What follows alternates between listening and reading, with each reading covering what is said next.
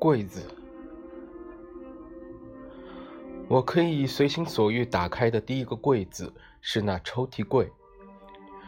只要拉一下把手，门就会从锁里弹出，在我面前敞开。里面存放着我的衣服。对于那里具体存放着我的哪些衬衫、裤子和内衣，我已记不清。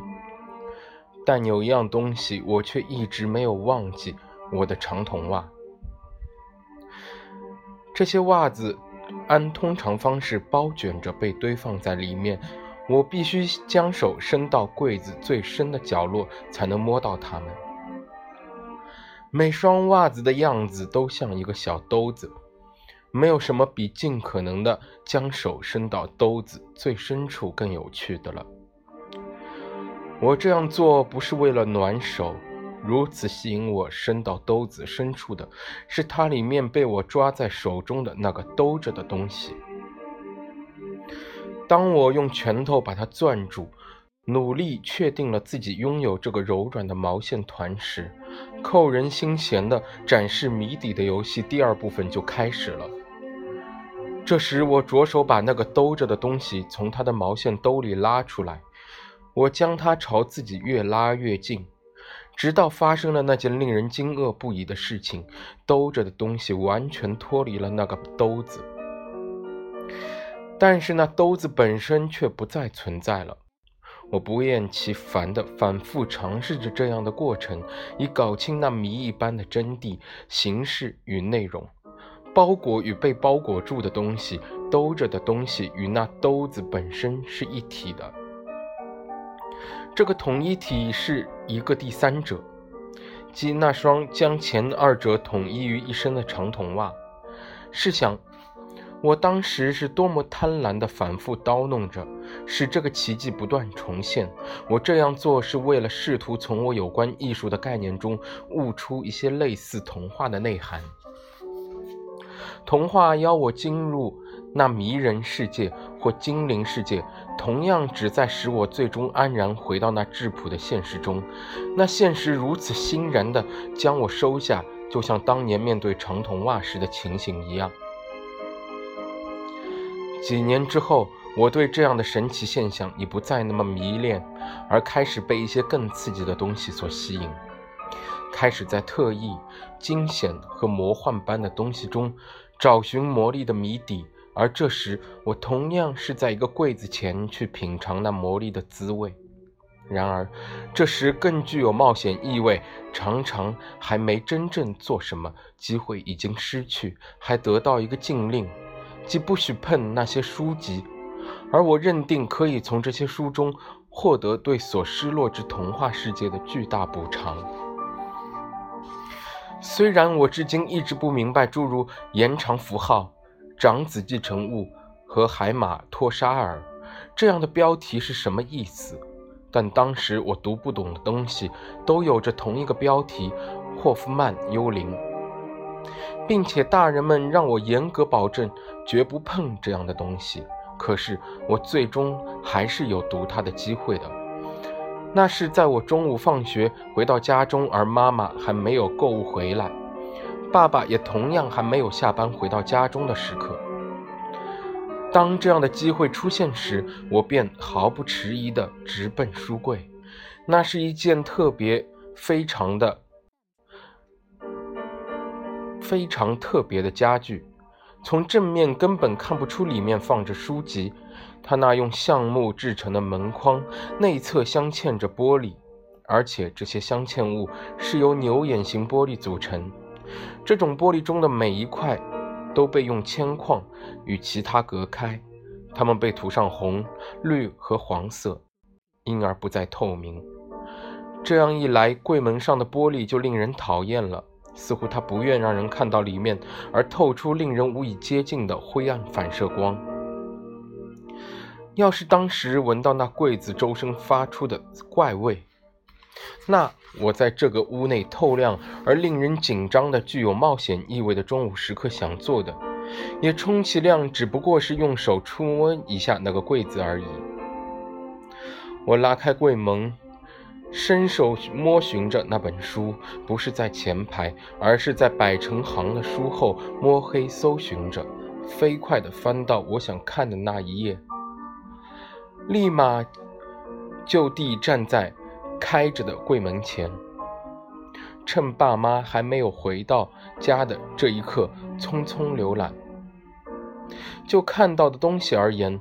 我什么也没有读懂，但是每个深夜，每种人声和呵斥，在我这里引起的恐慌却与日俱增，以致在任何时候听见门锁响动，听见爸爸将散步用的拐杖放入门外架中发出的沉闷撞击声时，我都会惊恐不已。这宛如一个特殊信号，表明屋内的精神财富在宣誓：这个柜子是屋中唯一没有上锁的，因为其他柜子没有锁匙的相助是无法开启的。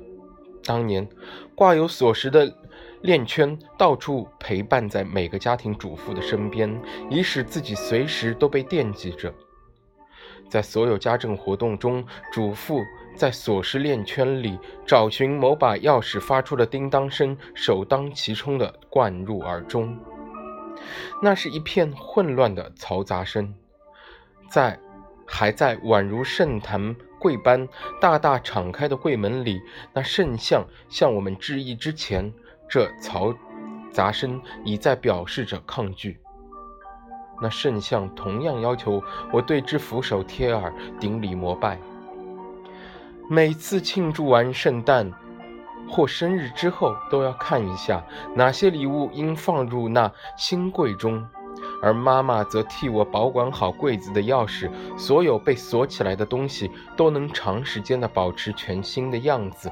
对我来说，这样的新并不是指保持原有的新，而是指将旧的东西更新为新的。通过这种更新，我将自己塑造成为属于我自己的这样的新我，也就是我抽屉里成堆收藏品的产物。我所发现的每块石头、采摘的每朵花蕾和捕捉到的每只蝴蝶，都已是某个收藏的开始。而我所拥有的一切，对我来说，便是一个绝无仅有的收藏。整理会将一片布满荆棘的栗树建筑毁掉。里面有启明星、锡纸、仙人掌图腾树、铜币龟甲、积木和棺木。童年时代的拥有，就这样在那些方盒木架和空格中得到递增和储藏。因为以前被从古老的乡村土屋带入童话世界，那个对圣母子孙来说作为最后禁忌的世界中去的东西。如今，在大都市的公寓里被缩减成了柜子。然而，当时家庭里的所有柜子中最令人不适的，则是餐柜。是的，唯有明白了柜门与宽厚敦实，并一直触及到房顶之餐柜的不协调关系，才能体会出餐室及其神秘郁闷的气氛究竟意味着什么。餐柜在这样的位子上。宛如远古时期想将房产与家产统一起来的做法，在现时代的体现一样，似乎无可非议。但是将周围一切去掉的纯化处理，并没有解决这个问题。它只是将银桶和碗罐、福尔德尔福特花瓶和马约里卡陶器，将角落里位于贝壳状滑盖下雕饰护壁镶板前平台上的。铜坛和玻璃酒杯搬走，一起堆放在隔壁的房间里。柜子里的东西组成的陡峭高度，使得这些东西不再实用。因此，有充分理由说，那餐柜看上去像座庙山。它也可以炫耀拥有的宝藏，就像神像也喜欢被这样的东西簇拥着一样。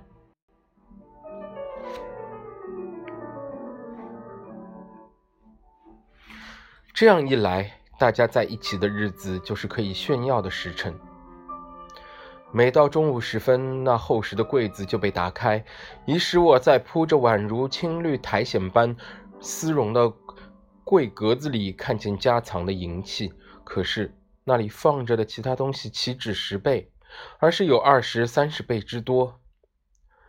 每当我看着这些由咖啡勺、餐刀架和水果刀、牡蛎叉组成的一排排长行时，与对这些丰盈物质的性质相悖的是，出现了恐惧，仿佛我们等着端来的膳食像桌上摆好的餐具一般，彼此完全一样。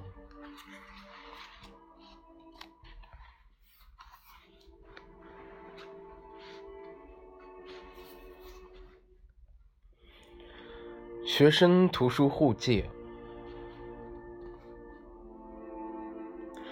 课间休息时，人们将书收集起来，然后再分发给需要这些书的人。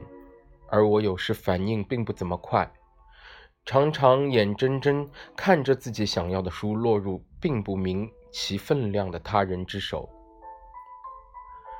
这些书与学校读本大相径庭。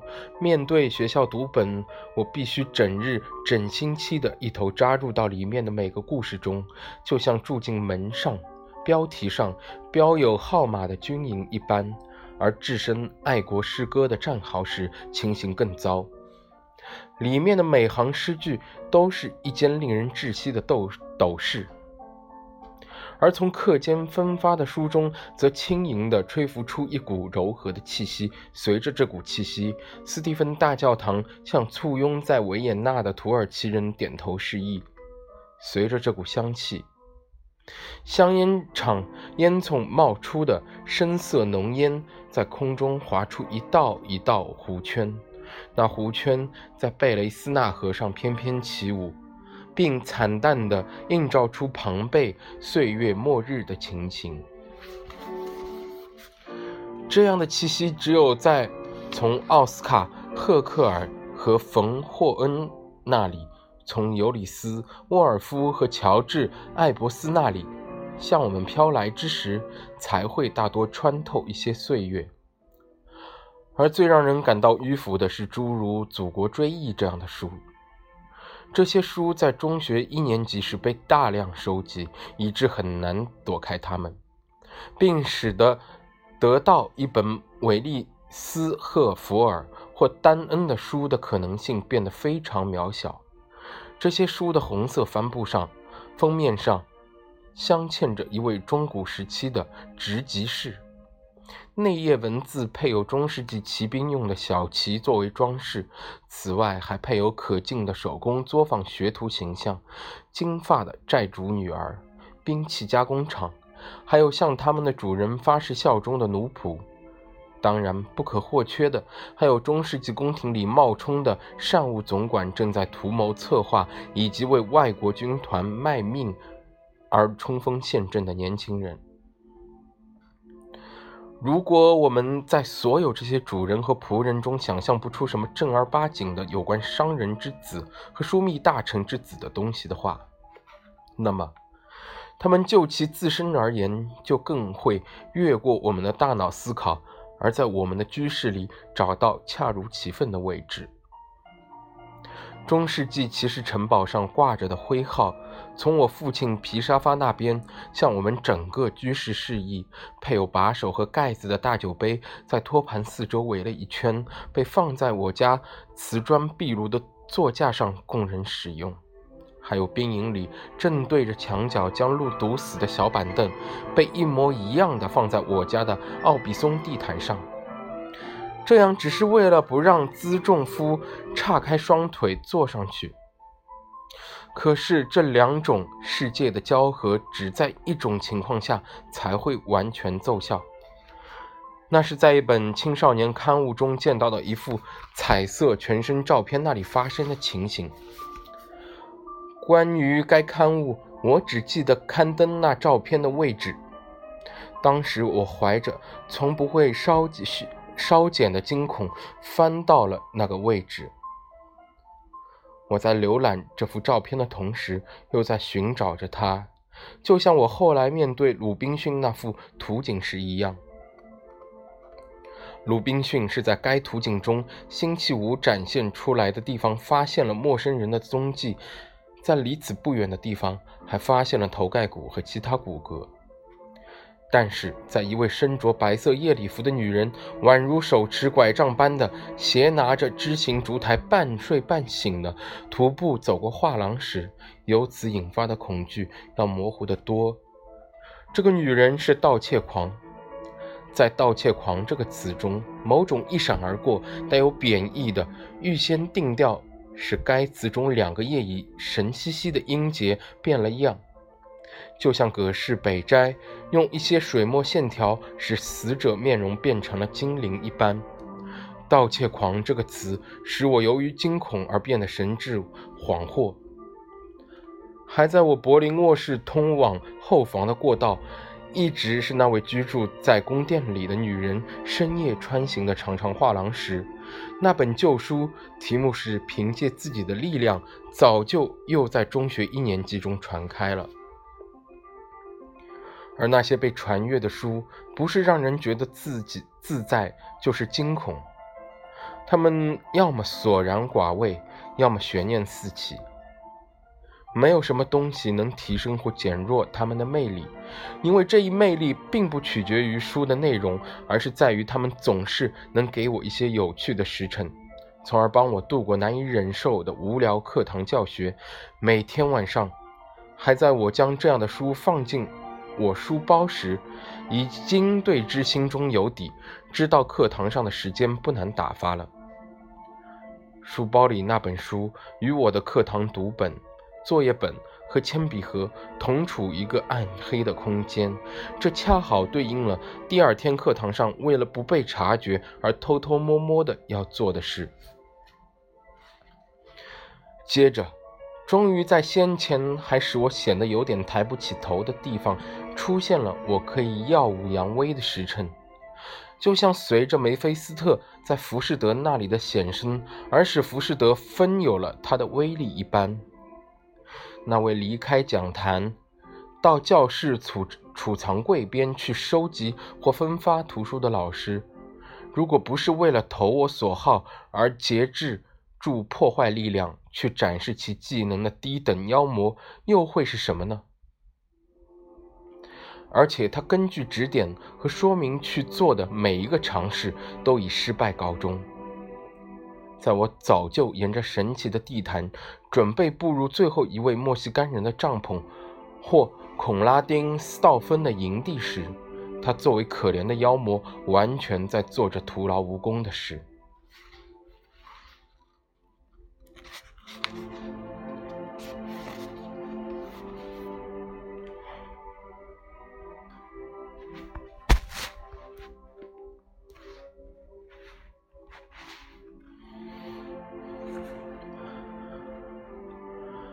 捉迷藏，我已经知道这间居室里的所有藏藏身之处，而且回到这些藏身之地，就好像回到人们肯定看不出有什么变化的一所房子里那样。而现在，我的心剧烈的跳动着，我屏住呼吸，被雾的世界围得严严实实。这个雾的世界对我来说变得可怕的清晰。而且无以言状的与我靠得那么近，只有一个被施以绞刑的人，才会如此这般的明白绳子和木头究竟意味着什么。躲在门帘后面，这个孩子自己也变成了某种吹动着的白腾腾的东西，变成了一个鬼魂，躲着、蹲着在餐桌下面。那张餐桌，便使他成了神庙里的。一尊木质偶像，餐桌那有雕刻的桌腿，便是支撑起神庙的四根梁柱。躲在一扇门后面，他自己便是门，并将门当作沉重的面具，以一个超凡巫师的姿态，使所有不知内情跨入门槛的人迷惑。他必须不惜一切手段避免被人看见。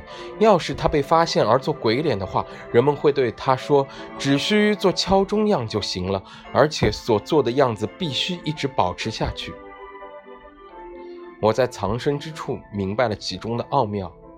谁发现了我，谁就能将我看成是桌面下面一个神情凝固的神像。就能将我永远当作鬼魂织入门帘中，还能将我终身逐入沉重的门里。所以，只要搜寻者一找到我，我便会用大声叫喊来驱走为使我不被发现而如此这般让我隐身的恶魔。实际上，还未等到被发现时刻的降临，小孩就会发出这种自救的呼叫，以应对这一时刻的到来。这就是我为什么不知疲惫的同这样的恶魔进行抗争的原因所在。在这样的抗争中，整个居室是我所用面具的武库。然而，每年一次，在神秘的地方，在屋中摆设那空空的眼窝，以及张开不动的嘴里，会藏有礼物。这种让人着迷的体验会变成科学。作为父母房间的工程师，我对他们那阴沉沉的居室不再迷恋，而去寻找复活节彩蛋。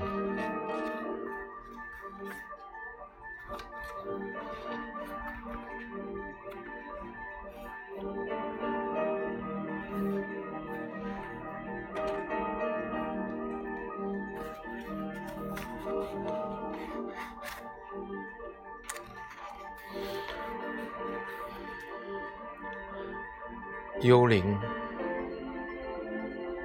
那是我七八岁时，在我家巴比斯堡夏日别墅前的一个夜晚。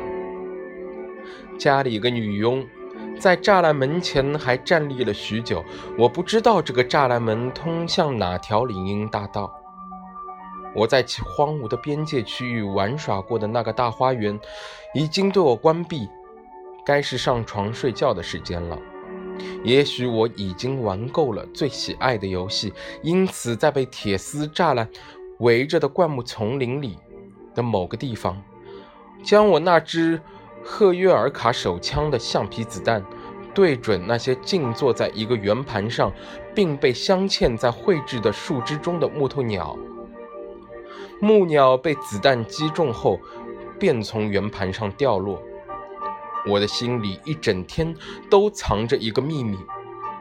我前一天夜里的那个梦，梦里我看见了一个幽灵。那幽灵得以显身的地方我很难讲清，但是它和一个我虽然不得进入却知道的地方很相像。那是我父母卧室里的一个用一面褪色的紫色丝绒帘子遮起的角落，后面挂着妈妈的晨袍。帘子背后的黑暗神秘莫测，这个角落与那个随着母亲衣柜的开启而敞开的天国简直如出一辙。那衣柜隔板的白色滚边上，用蓝线绣着一段取自席勒钟里的诗句。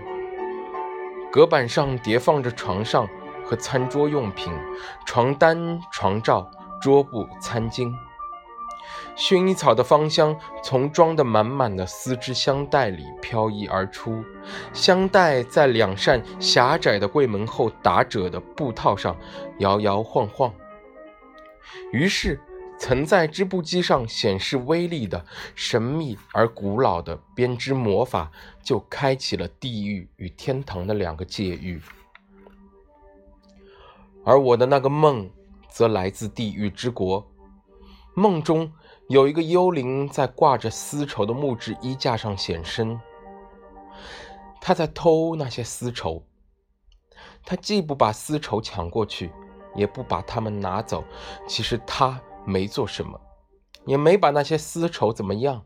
但我还是意识到他在偷丝绸，就像传说中为鬼魂进餐佐证的人，虽然没有具体看到鬼在吃喝。但依然意识到有鬼在用餐，这就是我心里一整天都藏着的那个梦。在做了这个梦后，第二天夜晚的某个怪异时刻，我发现，好像在前一个梦之后又延续了第二个梦。父母进入了我的房间，但我看不到他们将自己关在了我的房间里。第二天早晨，我醒来时，家里没有任何东西可以当早餐用，因此我知道家里被抢了。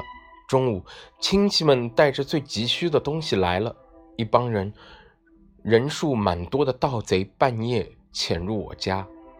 人们解释说，幸好房子里的声息没有向他们暴露屋内住人不多。这次恐怖的盗贼造访持续到凌晨。父母亲一直在我房间的窗后徒劳地等待破晓，希望可以向街上发出信号，由此我也被拖进这件事中。虽然我对那个傍晚站在栅栏门前的女佣做了什么一无所知，但是我那夜的梦却使我有所听觉。我听到了蓝胡子夫人好奇的轻轻进入她的卧室，可是，在我如此这般做陈述时，恐惧使我发现，我其实不应该讲述那个梦。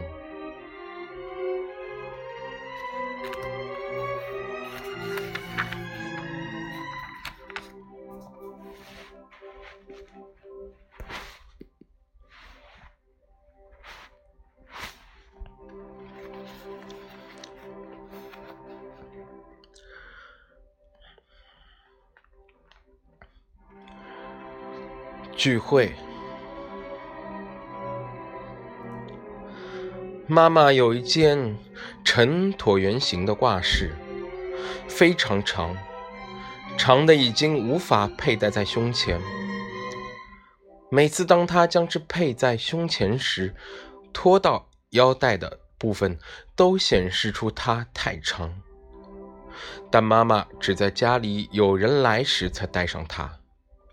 这件饰品尤其耀眼的是，它中间配有一颗晶莹闪烁的黄色大宝石，以及周围环绕着无数五颜六色、有绿色、蓝色、黄色、淡红色和紫色的小宝石。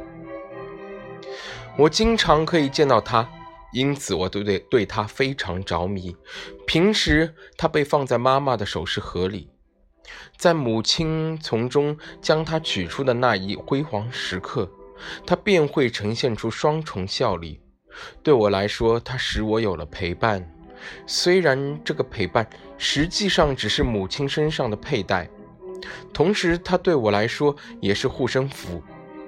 这个护身符首先保护的是妈妈，使她免遭来自外界的可能侵袭。在她的庇护下，我也平增了一些安全感。全是托他的福，我才在不经常有的他被取出的那些晚上用不着马上上床。每当我家里有聚会时，那也双重的使我不悦。随着第一批造访者的到来，他们会走进我的房间，没完没了的向我问长道短。接着过道里会有一段时间不断的有门铃在响。这些铃声响得有些让人胆战心惊，因为它们比平时更短促、更紧凑。对我来说，这些铃声清楚地表明，他们敦促的不仅仅是把门打开，还有其他更要紧的事。与此对应，门被悄悄地快速开启，接着便出现了聚会几乎还没开始就似乎已告终的情形。实际上，聚会只是退隐到了彼此有段距离的各个房间里，以便消失在匆匆行程和秘密细语的翻腾沉积中，就像巨大的波涛还没有冲击出新的海岸线时，就已经在岸边潮湿的淤泥中逃之夭夭了。由于使这幕情形凸显的背景与我所属的阶层有关，因而我在这样的夜晚开始结识如此这般的阶层。它并没有使我觉得亲切，眼下的充盈在房间里的气氛，使我感觉到它不可理喻，但又直截了当，常常会不惜毒死绕圈子的做法。他不顾所处的时间和地点，横冲直撞，一意孤行。爸爸今晚穿在身上的那件光亮如镜的夜礼服衬衣，现在在我看来也宛如一副盔甲。此时此景，在他一小时前巡视过还空无一人的椅子的目光中，我发现了某种一切准备就绪的神情。这时，一阵风呼呼吹到了我这里。这个目视不见的精灵显得强壮有力，他冲向每个部位，与自己窃窃私语。他任凭自己在那里闷声细语，就像人在贝壳中那样俯首贴耳。他宛如风中的树叶，在自行发出忠言，又宛如壁炉里的木材在噼啪作响，随后又无声的自行消去。此时，我开始后悔几小时前将这不可阻挡的家伙放了进来。那是我拉了一下扣子，使餐桌向两边张开，桌子出现了一块木板，木板向上打开，正好夹在向两边开张开的桌子中间。这样，来访的每个客人都在桌旁有了位子。然后，我要帮着铺桌子。这时，不仅餐具要经由敬重我的手摆到桌上，蟹状叉或牡蛎状刀，而且喜庆时通用的各种东西都要用上：绿色高脚酒杯专供波尔图酒用而磨得金光的高脚小杯，放香槟酒用的金丝罐，放盐用的小银罐，盖酒瓶用的各种软木塞。木塞外面那重重的金属套有侏儒状和各种动物状。最后，我还要在每副餐具前众多酒杯中的某一只上放上一块牌子，牌子上写着在此就作者的名字。我用这样的小卡片为整个忙碌加冕。在我最终得意的环视整个还没摆好椅子的餐桌时，一丝平和感由桌上摆好的所有盘子深深地渗入我心。那是由于洁白无瑕所有瓷质餐具上小小矢车菊图案的缘故。这是一种单凭目光就能掂量出其示意的平和。这样的目光对于我平日天天面对的充满硝烟的眼神是非常熟悉的。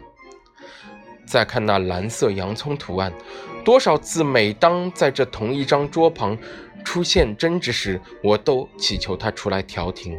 而现在这张桌子则在我面前如此的闪烁出光焰，我无数次专心投入到它的枝杈和叶线中，投入到它的花蕾和涡卷形体中，我还没对任何一幅美妙的图案有如此的专心致志。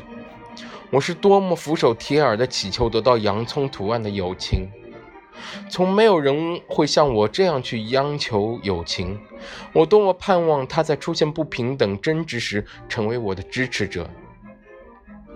那些争执常常使我吃不下午餐，但我从没有如愿，因为这个洋葱图案就像一尊有其渊源的中国武士像一样，是可以花钱买到的。妈妈对他的无比珍重，他召唤出的整个梯队序列，还有使每个战死将士在厨房里又起死回生的哀怨，所有这些都使我的期盼无望实现。因此，这个洋葱图案冷峻而不动声色地抵挡住了我目光的侵袭，没有使它的一丁点儿枝叶来对我提供遮护。这张餐桌的喜庆景象使我摆脱了这幅让人不悦的图案，而仅仅这一点就足以令我心旷神怡。但是，随着夜晚的慢慢降临，夜晚在中午时分就已向我许诺过的那份陶醉，那种闪耀便越发明显的被罩上了一层面纱。这时，当母亲并没有离开家，而只是匆匆来到我身边道晚安时，我尤其会明显感到，否则，她此时此刻会将怎样的礼物放在我的鸭绒被上？这表明，这个时辰对妈妈来说意味着白天还没有过去，而我则可以放心大胆的像从前手捧玩具娃娃一般准备入睡。这是隐秘的落入他将之拉平的盖被褶皱中去的时辰。对此他自己并无所知。这也是妈妈还在劳作的那些晚上使我安心的时辰。此时他已经系上了那块头巾的黑色尖角，会触抚我的脸颊。我喜欢与妈妈靠近，喜欢她身上向我袭来的气味。我在他那块头巾的阴影中，以及在他胸前佩戴的那块黄色大宝石的贴近中，体验到的每个时辰，都使我幸福无比。这种幸福感，是在被他亲吻时从他嘴里得到的硬糖的感觉无法媲美的。接着。当妈妈由于爸爸从外面喊她而起身离开时，我周身充盈的只是骄傲。我骄傲自己如此体面的将妈妈送入到外面的聚会中。我躺在床上，在快要入睡时，不知不觉地感悟到了一句小谚语的真谛：夜色愈晚，访客愈美。